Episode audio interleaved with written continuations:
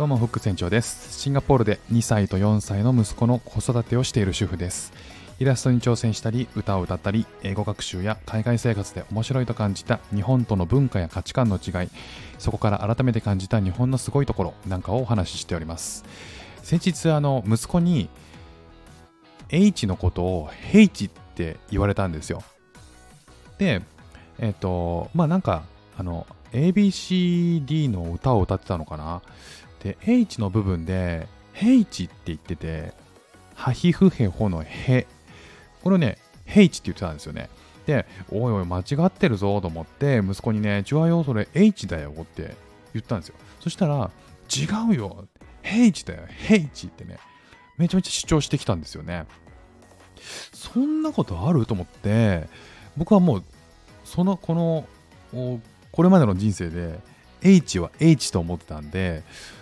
いや、H じゃないでしょ。H でしょ。また変な風に覚えてきたなって思ったんですよ。そしたら、えっ、ー、と、妻に、いや、H だよって言われたんですよね。で、あの、まあ、妻はあの英語喋れるんで、えっ、ー、と、なんか、あの、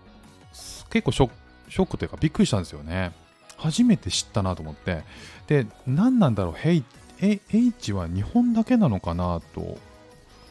思って、で、英語の学校で、なんか、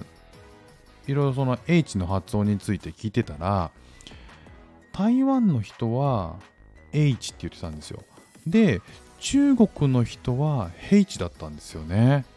注意深く聞かないと、あんなんか聞き漏れてたなと思って、聞き、もうスルーしてたなと思ったんですけど、でなんか調べていくと、H も H もどっちもなんかあるとかっていう。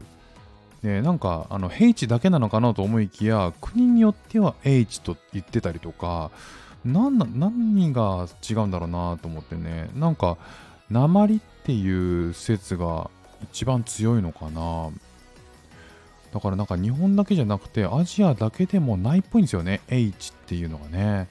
いやなんかあの別に大したことないっちゃ大したことないんですけど、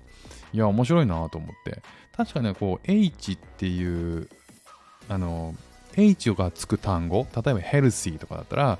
あの、H、エルシーとか言わないですもんね。ヘルシーだったらヘだし、えー、H ってつくものはだいたいヘって言うから、うん、ヘ、H っていうのが自然だなっていうのは、なんとなく思ったんですけどね。